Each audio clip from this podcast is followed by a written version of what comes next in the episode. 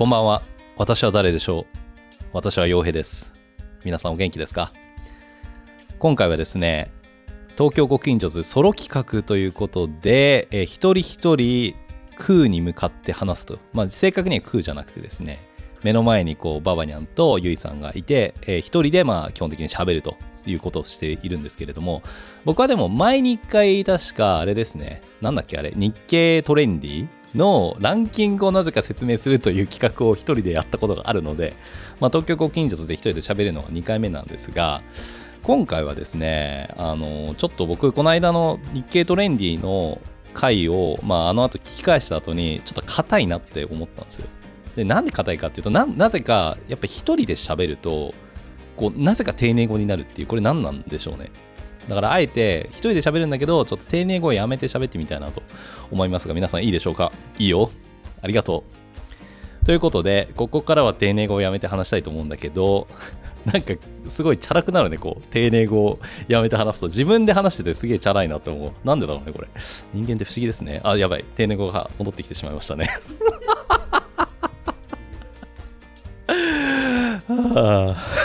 これいけるかな？あのー僕あんまり過去を振り返ることってしないんだけど、みんなはしてますか？また丁寧語出たよ。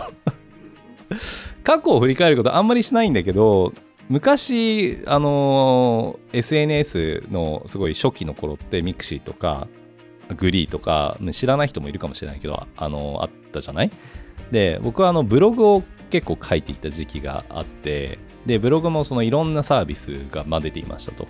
でまああの割と最後の方まで書いていたんだけどそれがもう十何年ぐらい前だったのかな。15年ぐらい前ですと。でもう大体もうサーバーが死んでいて見れなくなっているんだけど、ま、あの唯一見れるやつがあるのね。で一つ、まあ、つまんねえこと書いてんなと思ってたんだけどすごく全然変わってないな自分らしいなと思う記事があったので記事というかブログがあったのでちょっと読み上げたいと思います。はい。でこれはですね僕はあの大学アメリカにいたんだけど卒業する直前に夏に日本に一時的に夏休みに帰ってきた時に書いたものでタイトルが「張ってます食い意地」っていうタイトルでした。ちょっと読みますね。毎日暑いね東京。そんな夏休み夏バテなんてなんのその日々美味しいものを食べてます。この間は月島まで多分人生初のもんじゃ焼きを食べに。で写真も載せてるんですよ。でこれがもんじゃとネタ。これを混ぜてバーッと鉄板に広げる。ちゃっかりお好み焼きもいただきましたということでこうもんじゃとお好み焼きの写真をこう載せているんだけどえーもんじゃはなんだか食べるのが楽しくて美味しかった。また行きたいです月島。でそしてこれはついさっき地元で食べてきたラーメン。夜中に友人2人とフラット。なんだか知らないけど悪いことしてるみたいで軽くワクワクしました。やばいねこれ。ああ最近ちょっと気をつけて食事制限してんのにな終わった感じ。美味しかったら美味しかったからよしとしよう。で極めつけが最後なんだけどそういえばこの間テニスしてきたんだけどサーブのターンが回ってきた時急激に空腹感が襲ってきましてその朝テレビで見たステーキ特集なんか思い出しちゃってやっぱステーキは真ん中が少し赤いのがいいよね。ミディアムレアだななんて考えてたら思わずサーブをしようとした時に行きますと言おうとしたところいただきと多分聞こえてなかったけど軽く一人でつぼってしまったというところで終わっているんですがまああの今日僕が話したいトピックとしてはですねこんなあの過去の面白くもなんともないポストをこういうふうにこう読んでこれをポッドキャストで配信しようとしてるって結構これメンタルやばいなっていうふうに思うわけですよ。まあやばいというかメンタルはある意味強いなというふうに思っていてそのメンタルの強さみたいなことについてちょっと語りたいなと思ったので今日のテーマはそれです。それでは今日も東京ご近所図行ってみよう。東京ご近所図ここは東京にあるとあるアパートの一室。月曜日の足音が聞こえてくる頃勝手気ままに集まり出すのはいつものご近所仲間たち。さあ今日はどんな話が飛び出すのでしょう？アラサーたちのご近所話始まりです。東京ご近所図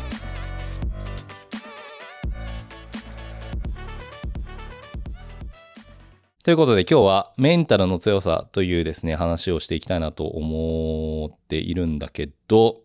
このポッドキャストでも前から何回か話してると思うんだけど、あの僕は基本的にはそんなにこうメンタルが全然強くない人間だと、特に昔はそう思ってたわけなんだよね。その、そんなにこう、全然知らない人に自分から話しかけるとか、そういうことも全くできなかったし、それこそ、こう、中学生ぐらいまでも、こう、家族でレストランにね、こう、行って、ご飯を食べる時も、あの、店員の人にお水くださいさえも言うのが恥ずかしくて、あの、妹に10円あげるから言ってってお願いをしてたぐらいだったのね。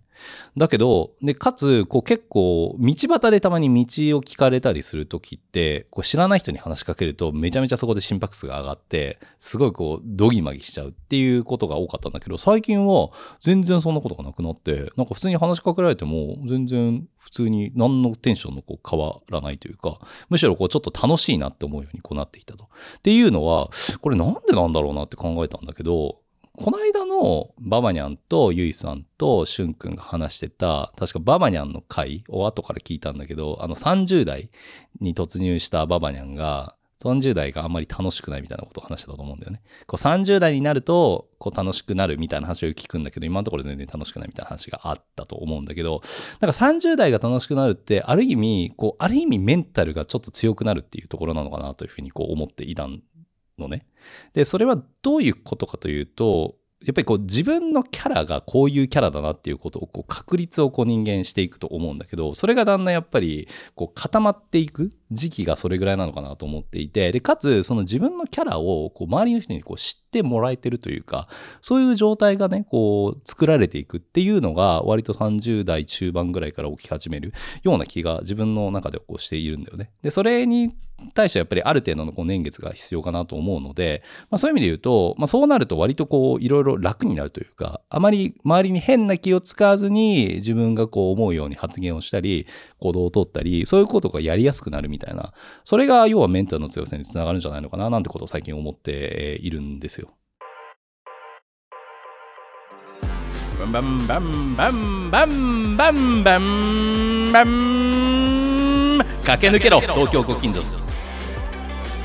そうでこれはただその周りがそのキャラを知っているっていう状態っていう状況もすごい大事だなって思うんだけど意外とそれに限ることもないなってことをこの間思って去年の10月ですね、久々にこうイタリアに行って、しかも初の語学留学、まあ、語学留学というか、まあ、その、イタリア語を習うために学校に1週間行くみたいなことをしたわけですよ。っていう話はこうしたと思うんだけど、まあその時に全くこう知らない人たちと出会うわけだよね。で、それも全然環境も違う人だし、国籍も違う人たちなんだけど、すごくなんか自分のいつも通りのキャラクターをその場所でもすごく出せたなと思っていて、で、それはそれでやっぱりなんか自分の中でこれが自分のキャラだみたいなのが、なんとなく無意識にでもこう確立したからっていうことがあったかと思うんだよね。で、かつ別にそのキャラクターが受け入れられるかられないかみたいなところは、割とどうでもいいっていうふうにこう思っているというところがあって、で、かつさ、こういろいろこう生きていくと自分の周りの人と反りが合わなかったら別にそれはそれでいいじゃないかなというふうにこういいんじゃないのかなってこう思うようにもなっているのでなんでそういう意味だとやっぱり自分がこう反りが合わないなって思う人があのいればその人から離れていくだろうしっていうまあそれぐらいでいいんじゃないのかななんていうふうに思うんですよ。でかつやっぱりいろんなキャラクターの人がいるなっていうこともこう生きていくとこういろんな人に出会ったりとか、まあ、いろんな本を読んだりとか、まあ、いろんな映画を見たりとか、まあ、実際にね、こう会って話して分かり合うとか分かり合えないとか、そういう経験も繰り返していくと思うので、まあ、そういうことをしているうちにね、いや本当にいろんな人がこういるから、まあ別に自分とそれが合わない人は合わないっていうので、まあそれはそれでいいし、まあ合う人は合うっていうので、まあそれはそれでいいんじゃないかなみたいな風にね、こう自分の中で、ある意味自信がつくというか、そういう風にこう思うと。で、かつ、やっぱりこう、何事もこう結構おどおどしている人をこう見ると、こっちも不安になるみたいなのってすごくこう自分から見てもそうっていうことはやっぱり自分が何かする時もあんまりおどおどしてやると相手を不安にさせるだけだなっていうふうに思うからなるべくこれはもうしない方がいいなと思っていて。なんでそういう意味だと、まあ、自信がないようなシチュエーションであってもとにかくこうおどおどしてる姿をこう見せないようにしようみたいな、まあ、そういうことをしていくと結構割とねあのー、すごく相手もこう話を聞いてくれたりとか、まあ、受け入れてくれるみたいなところがあるので、それがまた自信につながるのかなと思っているんですよね。なんで、まあ、そういう意味で言うと、自信を持って接していくっていうところは、まあ、正しいかどうか、まあ、主観だよね、ぐらいの気持ちでこう言っていくと、まあ、すごくこう、だんだんと、まあ、楽になるっていうふうに僕は思いますね。まあ、別にこれが30代が楽しくなる理由の、あの、ただ一つだけだと思うんだけど、まあ、そういう意味で言うと、あの、自分の中で割とこういうふうにね、まあ、すごく適当に話していたとしても、まあ、適当に話しているながらも、やっぱりそうやって自分のキャラが出ている気もするし、まあ、それをこう生かして、まあ、生きていくみたいな、まあ、そういう、なんていうか、無意識の志みたいなのがきっと自分の中であるから、こう割とあんまり考えなくても、えー、自分らしく話せるんじゃないのかなというふうにこう思っているという、えー、昨今でございますが、皆様どんなお気持ちでしょうか、今。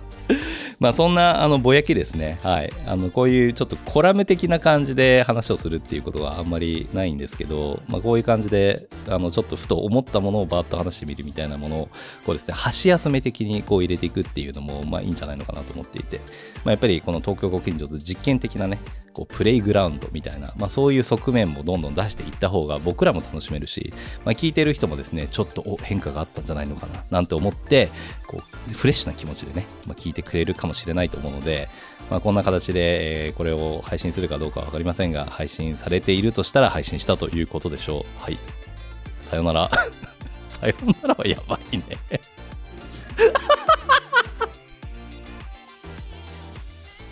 東京ご近所では引き続き、ハッシュタグ、東京近所話で皆様からのコメントやツイートをお待ちしております。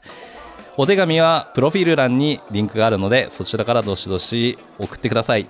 これいつも見てるんだけど、さすがに毎回言ってるから、なんとなくちゃんと言うべきことを覚えてるなっていうのが、すごく今、これも自信につながりました。ということで、今日もメンタルが一つ強くなったぞ。